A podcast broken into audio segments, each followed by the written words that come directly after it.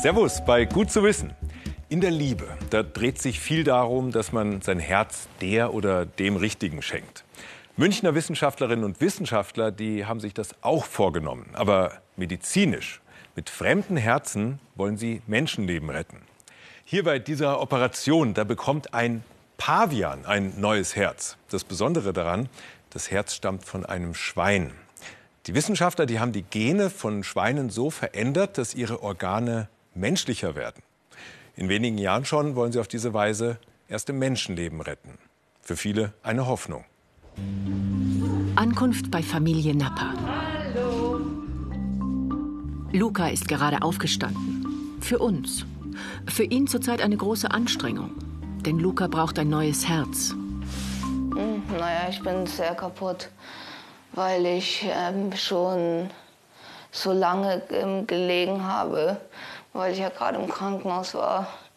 Und dadurch, ähm, dadurch bin ich es nicht mehr gewöhnt zu stehen. Luca ist 17 und hat einen angeborenen Herzfehler. Schon als Baby hat er die erste OP und hat seitdem viel Zeit im Krankenhaus verbracht. Sein Herz wird nämlich immer schwächer. Seit Corona ist er komplett zu Hause, hat kaum Besuch. Sein Leben ist bestimmt von Medikamenten die helfen, aber nicht dauerhaft. Wenn ich Glück habe, habe hab ich jetzt eine Lebenserwartung von 25, aber nur wenn ich Glück habe. Und das ist nicht so toll. Und da hätte ich lieber eine Chance, dass es äh, bergauf gehen kann. Deswegen steht Luca nun auf der Warteliste für ein neues Herz. Eine Hoffnung, aber in Deutschland gibt es zu wenig Spenderherzen. Aktuell warten mehr als 700 Menschen auf ein neues Herz. Demgegenüber stehen etwa 300 Spenderherzen pro Jahr. Denn nur wenn der Verstorbene einer Spende explizit zugestimmt hat, zum Beispiel durch einen Organspendeausweis, dürfen seine Organe verwendet werden. Oder wenn die Hinterbliebenen für eine Spende sind. Und das grenzt die Zahl der Spender stark ein. Wer ein Organ bekommt, entscheidet eine unabhängige Behörde. Je dringender ein Empfänger ein Organ braucht, desto weiter oben landet er auf der Liste. Aber Organ ist nicht gleich Organ. Größe, Alter und Gene des Spenders müssen einigermaßen zum Empfänger passen. Bei einem Herz dauert die Wartezeit in der Regel viele Monate. Manche überleben das nicht. 2019 waren das in Deutschland 100 Menschen. Ob Luca rechtzeitig ein Organ bekommt? Fraglich. Er will etwas gegen den Organmangel tun. Eckhard Wolf. Der Tiergenetiker verändert die Gene von Schweinen, damit ihre Organe besser zum Menschen passen. Hinter dieser Tür leben die potenziellen Spender unter strengen Hygienebedingungen. Schließlich sollen die Schweineorgane irgendwann einmal ins Krankenhaus kommen. Und das wäre ein riesiger Erfolg, gemessen an der Geschichte der Xenotransplantation. Xeno kommt vom griechischen Xenos, fremd, also von einer Spezies zur anderen. Versucht wird das seit gut 100 Jahren und die Anfänge wirken heute eher seltsam. So pflanzte 1906 der Arzt Mathieu Jaboulet eine Schweineniere in die linke Ellenbeuge einer Frau, in der Hoffnung, dass die Niere auch dort funktioniert. Aber das Organ starb ab und musste entfernt werden. Vier Jahre später transplantierte der deutsche Chirurg Ernst Unger die Niere eines Affen in eine Frau. Sie starb zwei Tage später. Keine Überraschung für uns, aber damals wussten die Ärzte noch nicht, dass das menschliche Immunsystem fremde Organe abstößt, auch die eines anderen Menschen. Heute versuchen Ärzte mit Medikamenten die Abstoßung zu unterdrücken. In den 50ern wurde das erste Mal erfolgreich eine menschliche Niere transplantiert zwischen Zwillingen. Seit den 70ern werden Schweineherzklappen eingepflanzt. Die Herzklappen muss man dafür chemisch behandeln. Bei ganzen Organen reicht das aber nicht. Es gab immer wieder Xenoversuche, viele davon mit Primaten. Leider starben dabei oft sowohl Tier als auch Mensch. Trauriges Beispiel Baby Faye. Der schwer herzkranken Neugeborenen Stephanie Faye Beauclair wurde 1984 das Herz eines Pavians eingepflanzt. Faye starb nach 20 Tagen, weil das Herz abgestoßen wurde. Eckhard Wolf will dieses Problem lösen. Er gehört zu einer weltweit führenden Gruppe von Forscherinnen und Forschern, die die Xenotransplantation erfolgreich machen will, mit Genmanipulation an Schweinen. Die Tiere leben ihr ganzes Leben lang in diesem Versuchsstall. Und hier ist Wolfs neueste große Hoffnung untergebracht. Diese Auckland Island Schweine haben die Forscher aus Neuseeland importiert. Sie werden gerade einmal 70 bis 90 Kilo schwer. Ihr Herz hat die perfekte Größe für einen Menschen. Das war auch der Grund, warum wir uns bemüht haben, eben diesen genetischen Hintergrund zu bekommen. Und in dem bauen wir die drei, es sind ja mindestens drei genetische Modifikationen notwendig, die bauen wir jetzt gerade noch geschickter zusammen, sodass man die Tiere besser züchten kann. Und das ist eigentlich äh, die Idee, wo wir denken, äh, das könnte tatsächlich, könnten die Spendertiere dann auch für die klinische xenogene Herztransplantation sein. Aber wie funktioniert das mit der Genmodifikation? Bei der Übertragung eines Schweineorgans auf den Menschen gibt es gleich mehrere Probleme. Hier drei davon. Erstens, wie bereits erwähnt, die Abstoßung des Organs. Nur Schweineorgane stößt der Mensch besonders heftig ab. Schweinezellen haben auf ihrer Oberfläche nämlich Zuckerreste. Und dagegen hat der Mensch spezielle Antikörper, die sofort Alarm schlagen. Der Körper will das Organ loswerden. Zweitens. Blutgerinnsel. Setzt man jemandem so ein Herz ein, verklumpt das menschliche Blut im Schweineorgan. Es entstehen Gerinnsel, die das Herz dauerhaft schädigen. Drittens. Krankheitsrisiko. Theoretisch könnten sich Krankheiten vom Schwein auf den Menschen übertragen. Das wäre gefährlich für den Patienten und in der Theorie könnte sogar eine neue Viruskrankheit entstehen. Aber wie schaffen es die Wissenschaftler, die Schweineherzen menschlicher zu machen? Mit Gentechnik. Die Forscher verändern am Schweineembryo das Erbgut mit einer Genschere, die heißt CRISPR-Cas. Mit der Methode lassen sich zum Beispiel Teile der Schweine-DNA rausschneiden und durch menschliche ersetzen. Damit haben die Wissenschaftler es unter anderem geschafft, die bereits erwähnten Zuckerreste von den Schweinezellen zu entfernen. Die Folge? Der menschliche Körper akzeptiert das Schweineorgan eher. Das ist eine von drei Genmodifikationen, die bereits an ihnen getestet wurden. Normale Landrasseschweine. Bald sind die Neuseelandschweine dran. Aber schadet das nicht den Tieren? Ein Tierarzt könnte durch eine klinische Untersuchung feststellen, dass die Tiere genetisch modifiziert sind. Und am Ende würden die Tiere sozusagen in tiefe Narkose gelegt, das Herz würde entnommen und, äh, und das Tier stirbt dabei. Also die Tiere haben keine Belastung. Ne? Weil es um Tierversuche geht, macht das natürlich nachdenklich. Die Herzen dieser Schweine, die werden in Paviane eingesetzt. Paviane, die sind genetisch uns Menschen ähnlich. Und wenn die Versuche bei ihnen funktionieren, dann besteht die Hoffnung, dass das auch bei uns klappt. Die Schweine, die sterben dabei im Dienste des medizinischen Fortschritts. Und die Paviane, die werden ganz genau beobachtet. Wie lange schlagen artfremde Herzen in ihrer Brust? Die Tierversuche macht er, hier in diesem OP. Bruno Reichert hat die erste Herz-Lungen-Transplantation in Deutschland durchgeführt. Er könnte schon längst im Ruhestand sein, operiert aber noch Paviane. Ich bin dem lieben Gott sehr dankbar, dass es geht. Irgendwelche Menschen meinen, dass ich Menschen immer operieren kann. Das ist okay. Aber ich bin diesen Menschen auch dankbar, dass sie mich das nicht lassen. Das kann ich mich mehr um diese Forschung kümmern. Ne? Und das braucht mein ganzes Leben, äh, 24 Stunden, sieben Tage in der Woche. Ja. Hier sieht man eine seiner wichtigsten OPs. 2018 setzten die Forscherinnen und Forscher fünf Pavianen Schweineherzen ein. Zu diesem Zeitpunkt hatte erst ein Affe eine solche OP für zwei Monate überlebt. Der Versuch sorgte weltweit für Aufsehen. Zwei Tiere lebten sogar ein halbes Jahr weiter. Beachtlich, denn die Schweineherzen werden schnell zu groß für Paviane. Ich glaube, jetzt kann man sich mit seriös beschäftigen. Wir müssen das Feintuning machen. Wir brauchen letztendlich die endgültigen Schweine mit einer stabilen Genmodifikation, alles an einem Ort. Wir müssen nachweisen, dass auch diese Schweine funktionieren. Das fordert man. Und wir müssen an der Safety arbeiten. In drei bis fünf Jahren könnten die Forscher dem ersten Menschen ein Schweineherz transplantieren. Bis dahin sind noch viele Versuche nötig. Um die Paviane kümmert sich Bruno Reichert persönlich. Schon ein bisschen schade, dass wir da jetzt nicht filmen dürfen. Ja, also äh, aufgrund ähm, der Emotionen, die da immer entstehen, ähm, wollen wir das nicht. Ja. Wir haben auch keine Fotos, die wir, äh, die wir bei Vorträgen zeigen oder die wir veröffentlichen. Wir machen auch keine Fotos. Er sagt, den Tieren geht's gut. Doch eins ist auch klar: Sie leben im Labor und sterben früher als normal. Ein hoher Preis, den die Tiere bezahlen. Aber ist der angemessen, um vielleicht einmal Menschenleben zu retten? Sie zweifelt daran. Gabi Neumann ist Tierärztin und arbeitet bei Ärzte gegen Tierversuche.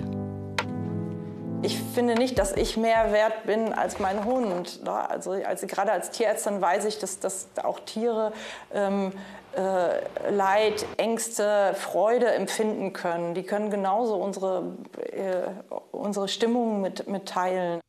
Ihre Arbeit Recherche und Öffentlichkeitsarbeit, zum Beispiel zu den Tierversuchen von Bruno Reichert mit den Pavianen. Er stellt ja auch dar, dass es den Affen gut geht. Die sind bei guten bis sehr guten Allgemeinbefinden. Das, das kann ja vielleicht sein, was die, ähm, äh, weiß ich nicht, Herzfrequenz angeht, die Temperatur und wie auch immer. Aber das heißt doch nicht, dass es denen richtig gut geht. Da müssen sie eigentlich in Gruppen gehalten werden. Da müssen sie, äh, da müssen sie viel, viel mehr, mehr Bewegung haben, mehr Natur um sich herum, wie auch immer. Das Tierleid sei zu groß, sagt sie, auch für die Schweine. Sie zweifelt daran, dass die Xenotransplantation überhaupt gelingen kann. Da ich eben nicht glaube, dass das zum Ziel führt, tut es mir um diese äh, Affen nämlich umso mehr leid. Versuche an Pavianen seien nicht auf den Menschen übertragbar, sagt sie. Keine Überraschung, der Forscher sieht das anders. Die Argumentation ist nicht korrekt und zwar aus dem Grund, wenn es beim Pavian funktioniert, wird es erst recht beim Menschen funktionieren, weil eben diese Modifikationen speziell für den Einsatz beim Menschen gemacht worden sind. Zurzeit stellt die Forschungsgruppe einen Antrag auf Studien am Menschen. Die bisherigen Ergebnisse werden dann genau geprüft. Ob er genehmigt wird, erfahren die Wissenschaftler frühestens in einem Jahr. Eine Voraussetzung ist, muss eine Gesellschaft wollen. Ne? Und wir äh, unter anderem das Gespräch, das ich jetzt mit Ihnen führe, soll dazu dienen, äh, dass die Bevölkerung versteht, was wir machen, ja, warum wir es machen, ja, dass Menschen sterben. Aber was denkt jemand, der ein Herz braucht, so wie Luca? Würde er so ein Schweineorgan überhaupt wollen? Ich sterbe so oder so früh. Und wenn ich jetzt noch eine Chance hätte, ein gutes Leben zu haben und länger zu leben durch das Schweineherz, würde ich die Chance ergreifen, egal wie klein sie ist, weil es besser ist, als einfach aufzugeben und zu sagen, ja, kein Bock mehr. Das genmodifizierte Schweineherz für Luca wahrscheinlich keine realistische Option. Sollten Tests zugelassen werden, dürfte es noch drei bis fünf Jahre dauern. So lange kann Luca nicht warten.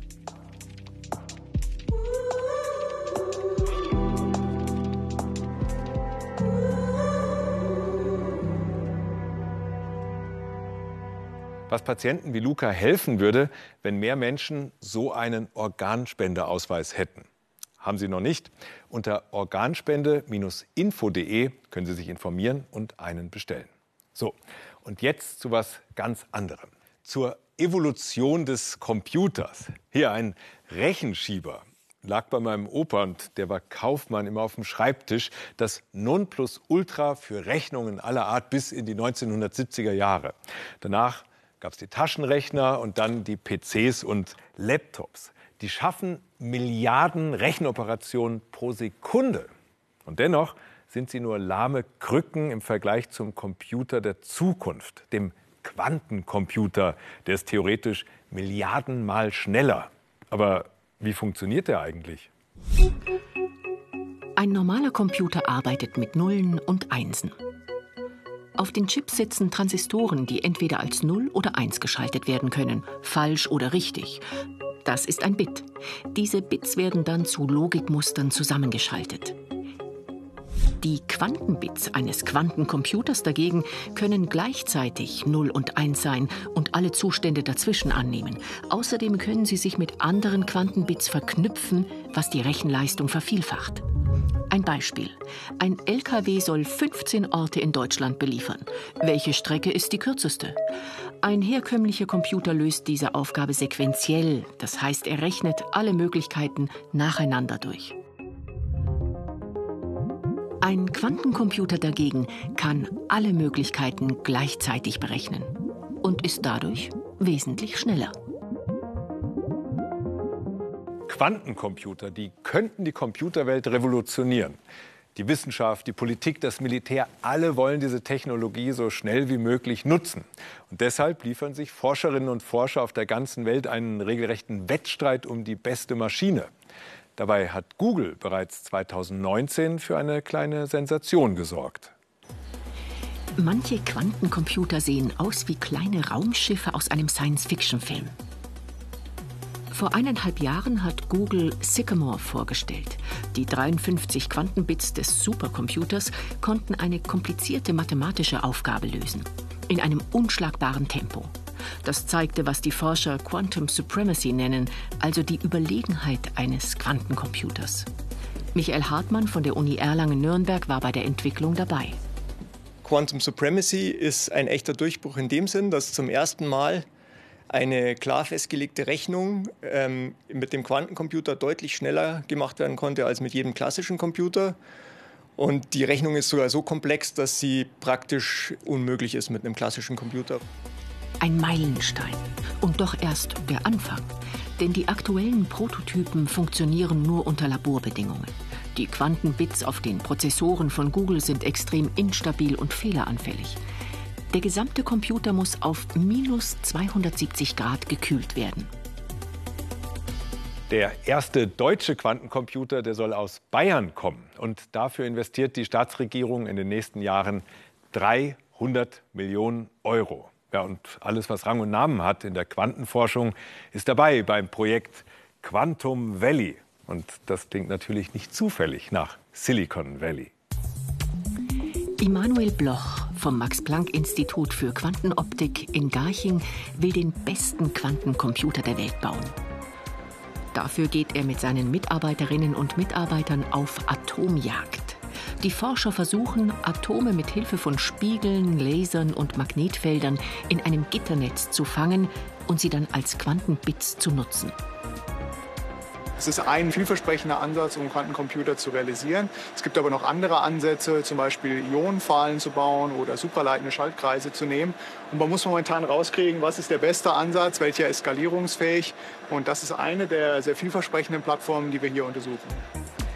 Laufen die Versuche stabil, können die Forscher daran gehen, einen Computer mit hunderten Quantenbits zu bauen. Der wäre in der Lage, bestimmte Probleme blitzschnell zu lösen. Ein Quantencomputer könnte zum Beispiel das Verhalten von Molekülen, etwa von Coronaviren, schneller berechnen und so die Impfstoff- oder Medikamentenforschung beschleunigen.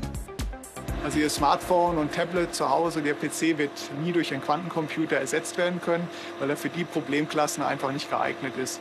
Es gibt besondere Problemstellungen, zum Beispiel aus der Materialforschung, aus der Chemie, wo wir ziemlich sicher sind, dass er genau dort äh, effizient wirken kann. Bis der erste praxistaugliche Quantencomputer auf den Markt kommt, wird es noch einige Jahre dauern. Immanuel Bloch und sein Team werden alles dafür tun, dass der Superrechner aus Bayern kommt.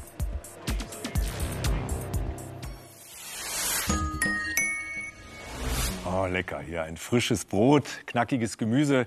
Da freue ich mich, wenn das bei mir auf den Tisch kommt. Das Problem Viele solcher Lebensmittel werden bald nicht mehr so selbstverständlich auf unsere Teller kommen. Denn der Klimawandel macht dem Getreide und auch vielen Gemüsesorten zu schaffen. Hitze, Trockenheit, Extremwetter. Auch in Deutschland sorgt der Klimawandel zusehends für schlechte Ernteerträge. Manche Wildpflanzen kommen mit diesem Umweltstress besser zurecht als Nutzpflanzen wie Weizen oder Gerste. Warum das so ist, erforschen Biologen am Münchner Helmholtz-Institut für Netzwerkbiologie. Sie fahnden nach Signalmolekülen, die Pflanzen dazu bringen, zum Beispiel stärkere Wurzeln auszubilden. Uns interessiert allgemein, wie Pflanzen, sowohl Nutzpflanzen als auch unsere Modellpflanze, an der wir jetzt hier arbeiten, wie die auf verschiedene Stressfaktoren reagieren. Und wir versuchen das von der molekularen Ebene aus zu verstehen und aus einem besseren Verständnis dann auch der Züchtung zum Beispiel ähm, Empfehlungen zu geben, was möglicherweise ein vielversprechenderer Ansatz ist, um trockenstressresistentere ähm, Pflanzen zu züchten. Die Forscher arbeiten dafür mit der Ackerschmalwand als Modellpflanze. Ihr Vorteil, das Erbgut, ihre DNA ist bereits komplett entschlüsselt. Darüber, wann welche Moleküle, also Eiweißstoffe oder Hormone in der Pflanze vorhanden sind, entscheiden ihre Gene. Einige dieser Moleküle sind für die Kommunikation zuständig. Sie leiten Signale weiter und beeinflussen so etwa, ob die Pflanze viel Energie in das Wachstum von Wurzeln oder Blättern steckt und wann sie blüht. Über solche Signalwege mobilisieren sie aber auch Abwehrreaktionen bei Hitze oder Schädlingsbefall. Was die Modellpflanze hier im Labor preisgibt, gilt genauso für gestresste Nutzpflanzen. Die Biologen wollen die genetischen Grundlagen dafür besser verstehen. Sie haben deshalb molekulare Schnipsel der Ackerschmalwand tiefgefroren und den Signalaustausch in ihren Proben analysiert. Es waren Tausende von Platten und es waren zigtausende von Kombinationen von zwei Proteinen, die wir untersucht haben. Aber nicht alle von denen interagieren jetzt mit anderen Signalproteinen, sondern mit anderen Prozessen nach 17 Millionen Tests und drei Jahren Detektivarbeit, unterstützt von Robotik und künstlicher Intelligenz, sind alle Signalmoleküle der Ackerschmalwand erfasst. Aufgrund dieser Analyse können die Biologen jetzt einzelne Pflanzenreaktionen besser einordnen und langfristig dabei helfen, heutige Weizen- oder Maissorten gezielt weiterzuentwickeln. Denn nur durch konventionelle Züchtung wären neue klimaresistente Sorten erst in rund 20 Jahren verfügbar. Aber es gibt schon jetzt immer neue Hitzerekorde. In Feldversuchen und im Gewächshaus erforschen die Wissenschaftler der TU München deshalb die 30 weltweit wichtigsten Nahrungspflanzen. Mais, Tomaten und Getreidesorten. Robuste Exemplare werden ausgewählt und ihr Erbgut analysiert. Der Schlüssel für die Stressreaktion der Pflanze. Bei Umweltstress wie Dürre bilden hitzeresistente Pflanzen bestimmte Hormone. Auf diese Botenstoffe reagieren spezialisierte Moleküle. Sie docken an die DNA an und geben so das Signal, das Stressgene im Erbgut aktiviert. Als lebenswichtige Reaktion kann die Zelle jetzt neue Botenstoffe für starkes Wurzelwachstum bilden. So das biologische Prinzip im Modell.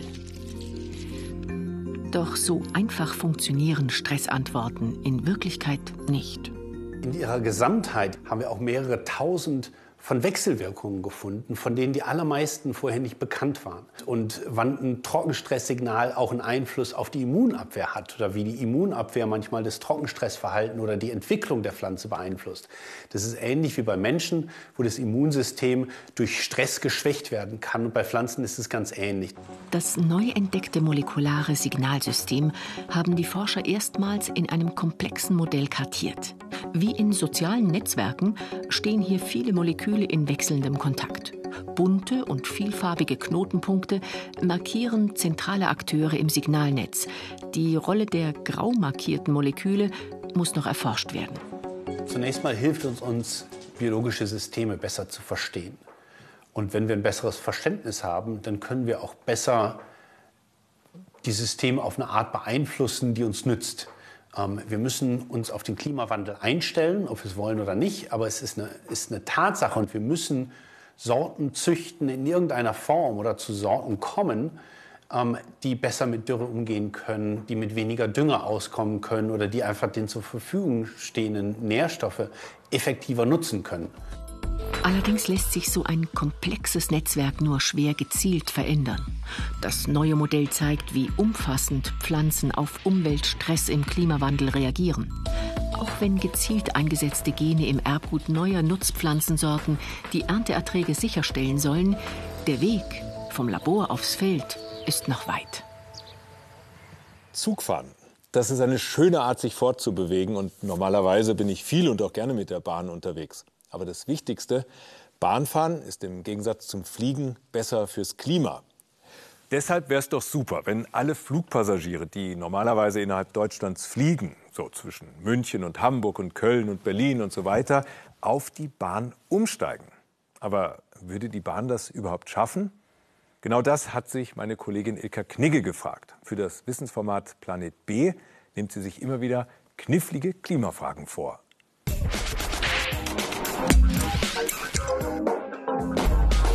Gleich zu Beginn die erste Überraschung. Die Züge der Deutschen Bahn, die sind normalerweise nur zu 56 Prozent ausgelastet. Also, wenn es gerade keine Pandemie gibt. Heißt, es müsste theoretisch noch viel Platz sein für Menschen, die umsteigen auf die Bahn. Fürs Klima. Schwierig wird es aber natürlich zu den Zeiten und auf den Strecken, wo viele Leute fahren. Kennt man ja, wie viel Platz da noch frei ist. Deshalb habe ich mir die am meisten befahrene Strecke angeschaut. München, Berlin und zur vollsten Zeit in der Woche Freitagnachmittag. Was müsste also passieren, damit in dieser eh schon vollen Zeit alle, die sonst fliegen, auch noch einen Platz in der Bahn bekommen? Achtung Rechnung, zwischen 14 und 16 Uhr fahren freitags vier Züge. Die transportieren 2311 Personen und haben insgesamt noch 377 freie Plätze. Das sind Zahlen vom Fahrgastverband Pro Bahn von vor der Pandemie. Und jetzt zum Flieger. Im Zeitraum zwischen 14 Uhr und abends fliegen auf derselben Strecke 1479 Menschen. Und wenn jetzt die alle auch noch da einen Platz haben wollen, dann gibt's Chaos. Über 1000 Leute hätten keinen Platz. Für die 1000 Leute bräuchten wir zwei zusätzliche Züge. Klingt gar nicht mal so utopisch, oder? Das hört sich aber leider einfacher an, als es ist. Die zusätzlichen Züge, die muss die Bahn erst bestellen. Und bis die dann eingesetzt werden können, da vergehen schon mal vier bis fünf Jahre. Eine noch viel wichtigere Sache darf man aber auch nicht vergessen, die Frage, wollen alle, die sonst fliegen, denn überhaupt auf die Bahn umsteigen? Da wäre zum einen die Sache mit der Pünktlichkeit. Weichenstörung, äh, Personenunfall, Lokschaden. Schön wäre es doch, wenn wir uns mal ein Beispiel an Japan nehmen. Der Shinkansen, das ist der schnelle Fernzug in Japan, der hat im Schnitt nur 42 Sekunden Verspätung. Das ist natürlich krass. Mit Sekunden, da fängt die Deutsche Bahn gar nicht erst an. Die zählen nämlich erst Verspätungen ab sechs Minuten. Eine vergleichbare Statistik gibt es deswegen gar nicht. Und dann wäre da ja noch der Service. Äh, für mich ein Monster Energy. Monster Energy. Ja. Das war auch das erste Mal Zug, oder? Nein. Was mir auch immer fehlt in der Bahn, ist schnelles Internet. Das ist zumindest in Planung. Bis 2030 soll an allen Bahntrassen Glasfaserkabel verlegt werden für schnelles Netz. Bis 2030. Puh, okay. Also wenn innerhalb von Deutschland niemand mehr fliegen würde, alle die Bahn nehmen würden fürs Klima, dann müsste sich schon noch was verändern. Es bräuchte zusätzliche Verbindungen. Aber unmöglich ist es nicht. Na mal sehen, wie es dann nach der Pandemie mit den Flügen und den Zügen weitergeht. In jedem Fall müssen wir was gegen den Klimawandel tun. Und gut zu wissen, alle Beiträge der heutigen Sendung können Sie noch mal in der BR Mediathek nachgucken. Und damit danke, auf Wiedersehen und bis nächste Woche.